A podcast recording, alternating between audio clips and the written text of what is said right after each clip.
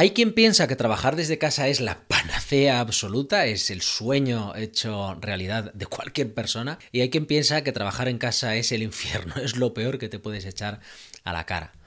Hoy aquí os voy a contar, después de 10 años trabajando en casa, cuáles son las 7 cosas que no cambiaría por nada del mundo de trabajar en casa y las 7 cosas que sí que cambiaría, las que no están tan bien. Empecemos.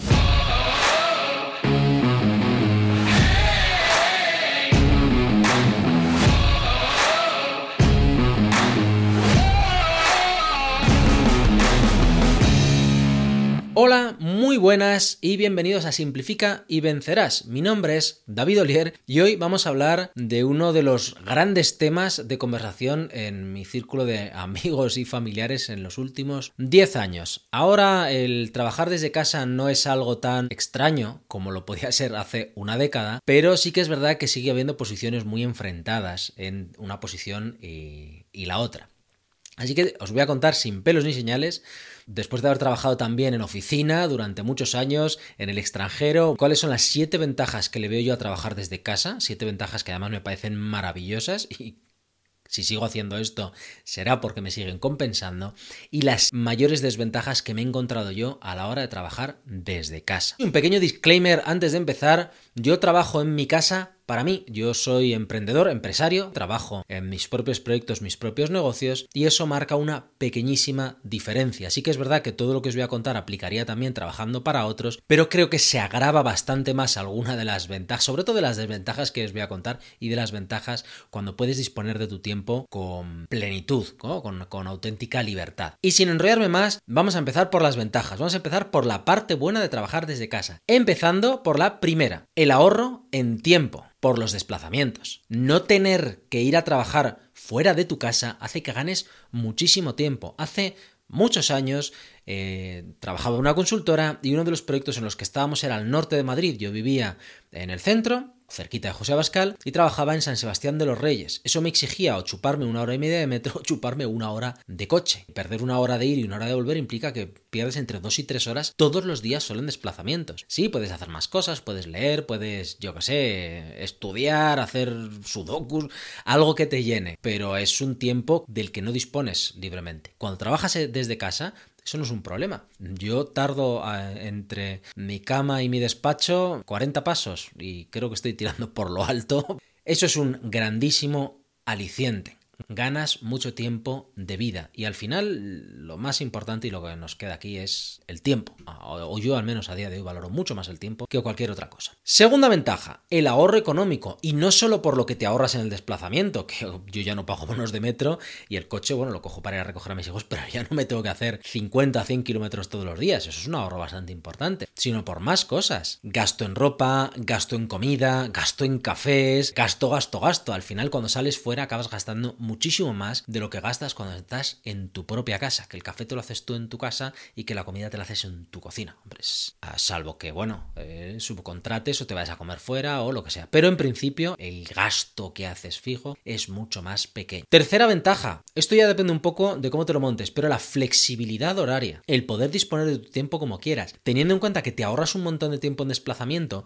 eso te permite mover tu horquilla de trabajo todo lo que necesites, salvo que trabajes de cara al público, de cara a un cliente proyecto muy exigente que te esté obligando a unas horas muy concretas, tú en el fondo puedes disponer de tu tiempo. Al final somos adultos responsables, mientras cumplas con tus obligaciones, puedes hacerlo. A mí, por ejemplo, me gusta irme todos los días a las 11 de la mañana a correr con la bici o a dar un paseo. Eso, si hubiera no, cuando trabajaba por cuenta ajena en las oficinas de mi empresa o en las del cliente para el que estaba, eso era imposible. Cuarto punto. El cuarto a mí me parece que ya solo él vale por todos los demás. La conciliación entre la vida familiar o la vida personal y la vida laboral. Al ahorrar tiempos en desplazamientos y estar en tu propia casa, es muchísimo más fácil disponer de tu familia y disponer de tus amigos. Como decía al principio, si unes la flexibilidad horaria a esto, hace que yo, por ejemplo, empiece a trabajar a las 6 de la mañana para poder terminar a las 4 y a las 4 corto de trabajar y me voy con mis hijos, con mi mujer, a donde haga falta. Y hacemos lo que sea que vayamos a hacer en el día que toque. Hoy nos vamos a ir al monte, por ejemplo. Quinto punto. Productividad. Cuando trabajas en una oficina es muy fácil distraerse, es muy fácil que alguien venga a preguntarte algo, es muy fácil que alguien te ofrezca un café, a fumar un cigarro. Yo nunca he fumado, pero la verdad es que las pausas al cigarro siempre me han parecido muy útiles y eh, al final tu atención se disminuye. Cuando trabajas en casa, si quieres, puedes trabajar una, dos, cinco, diez horas seguidas. Bueno, trabajar diez horas concentrado a tope no creo que se pueda, pero ya me entendéis, ¿no? Se puede hacer. Dispones de tu tiempo, no hay esas distracciones que en una oficina es más fácil tenerlas. Y no, no cuento al cartero como una distracción que al final son tres segundos. Sexto punto, sexta ventaja de trabajar desde casa. Trabajar en ropa cómoda. Está mal que yo lo diga, ahora que me ves vestido precisamente para, para ir a la calle, pero puedes trabajar como te dé la gana. Puedes trabajar en chándal, puedes trabajar en gallumbos, puedes trabajar como quieras. No tienes la obligación de llevar un código de vestimenta, un traje, una corbata, un... y eso que el traje tampoco es muy incómodo, unos vaqueros, unos chinos. Puedes ir en la ropa que a ti más te apetezca o estar descalzo como estoy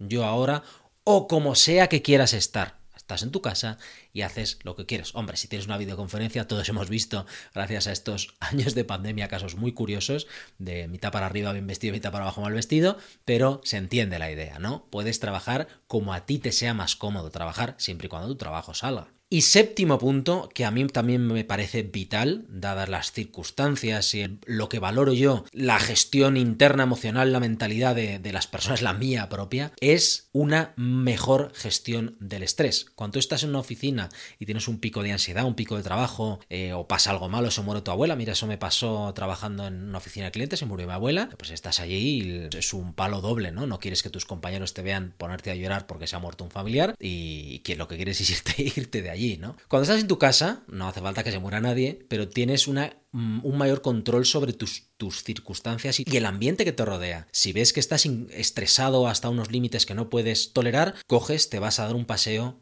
y vuelves. ¿Que lo puedes hacer también en oficina? Sí, pero no es lo mismo. Aquí tienes muchas más herramientas y al final estás en un ambiente mucho más controlado para poder hacer todo esto. Y estas son las 7 ventajas que yo le veo a trabajar desde casa. Podría tirarme hablando 10, 15, 20, 40 ventajas, pero estas creo que son las 7 mejores ventajas que tiene trabajar desde casa. Y ahora vayamos con la parte mala, porque no todo es positivo cuando trabajas desde casa. Empezando por la primera desventaja. Necesitas un espacio separado. Idealmente una habitación que sea solo para trabajar. Si no la puedes tener, un espacio dentro de una, de una sala más grande. Normalmente suele ser, si el dormitorio es amplio el dormitorio, o en el salón. Lo que pasa es que a mí, mentalmente, y en el fondo a cualquier psicólogo al que le preguntes, la separación de tu vida y el trabajo tiene que ser física. Es más fácil gestionarlo si es física. Si trabajas comes, juegas y cagas en el mismo sitio, al final es muy difícil separar esas actividades y ya no sabes cuándo estás en modo trabajo o en modo disfrute. Yo, gracias a Dios, desde que empecé a trabajar en mi casa, la verdad es que em, empecé en una casa en la que había una habitación, no había más, pero ya de ahí nos mudamos a una, a una casa en la que tenía yo un pequeño cuartito para poder trabajar y si no, lo hacía al principio en el salón,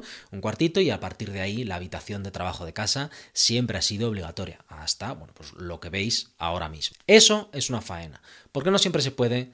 ¿Y por qué tiene una segunda consideración? Segunda desventaja, las facturas. Hay facturas que no puedes cargar al trabajo, aunque sí que son del trabajo, sobre todo si eres autónomo, si eres freelance y trabajas en tu propia casa. Cada país tendrá su normativa. La normativa de España es que no sé si te puedes desgrabar un 15% de la proporción de los metros cuadrados del espacio que usas para trabajar. Si este despacho es el 10% de mi casa, yo puedo desgrabarme el 15% y 10%, nada. O sea, facturas de luz, agua, teléfono, alquiler, hipoteca, no puedes desgrabarte absolutamente nada. Mientras que si tuvieras un espacio separado, una oficina, podrías desgrabártelo todo. Y bueno, si trabajas por, por cuenta ajena, hay empresas que pagan internet, hay empresas que pagan ciertos, ciertos servicios. Tercera desventaja, ¿vale? Vamos por la número 3, las distracciones y la concentración. Sí, he dicho en la parte de las ventajas que no te distraes con tanta facilidad que en una oficina en cuanto a factores externos, no están tus compañeros por ahí pululando. Pero para poder trabajar en tu casa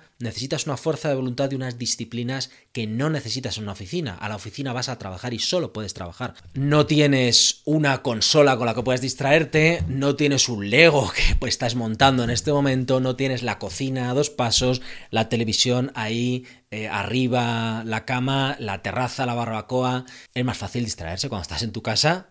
Tú, interiormente, necesitas una forma de ser, una forma de trabajar, una disciplina, como decía, especial para poder conseguirlo. Y ese es precisamente el punto de fricción que tengo con mi mujer, con otros amigos que, que opinan que esto de trabajar en casa es una auténtica faena. Cuarta desventaja, el riesgo a trabajar en pijama. Parece una tontería, sobre todo porque al principio he dicho que puedes trabajar en ropa cómoda, pero trabajar en ropa cómoda no quiere decir que tal como te levantas de la cama con el pijama te pongas a trabajar. Hay que hacer un corte, hay que hacer una separación.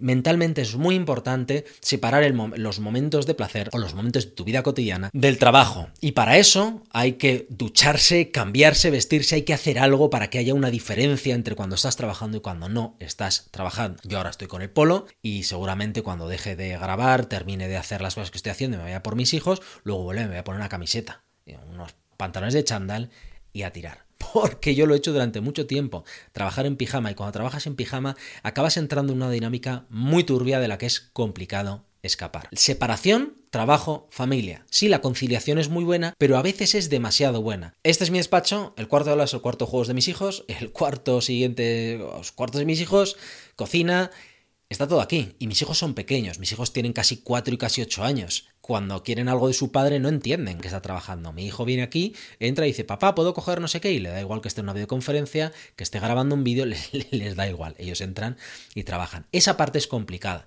Yo tuve unos cascos aislantes de ruido, tengo un cartelito en la puerta para que mi hija mayor ya y mi, mujer, en el fondo mi mujer también, sepan que estoy trabajando, porque a veces eh, lo de estar trabajando en casa es una faena porque se piensan que estás tomándote un café o jugando al ordenador y que pueden interrumpirte cuando quieras. Y llegamos a las dos que yo creo que son las más graves de trabajar en casa. Punto número 6, el sedentarismo. Cuando trabajas en tu casa, corres el riesgo de estar encerrado en casa un día sí, día también, 20 días seguidos sin salir. Es muy importante seguir haciendo ejercicio, seguir saliendo a la calle. Esto a mí me ha costado no entenderlo y saberlo, porque en el fondo lo sabes desde el primer día, pero me ha costado implementarlo. Esa pausa que os decía que hago a las 11 de la mañana, para mí ahora es, es, es necesaria y antes me tenía que obligar a salir a dar un paseo, a salir a correr, a salir con la bici, porque al final, como no tienes esas pausas, esos cortes de transporte o de desplazamiento que te hacen desconectar o conectar con el trabajo, siempre estás un poquito enganchado.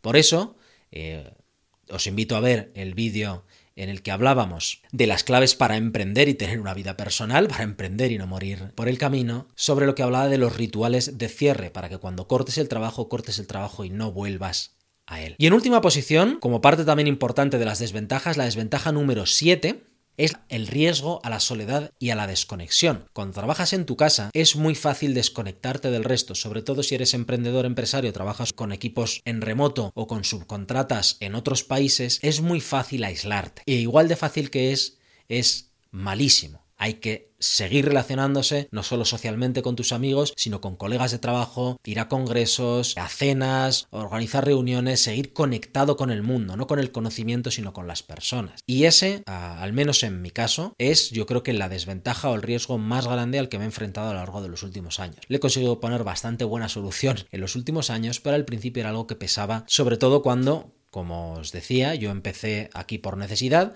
me puse a emprender por necesidad y solo, no tenía nadie de mi entorno que lo estuviera haciendo. Entonces, esa parte es un poquito más complicada.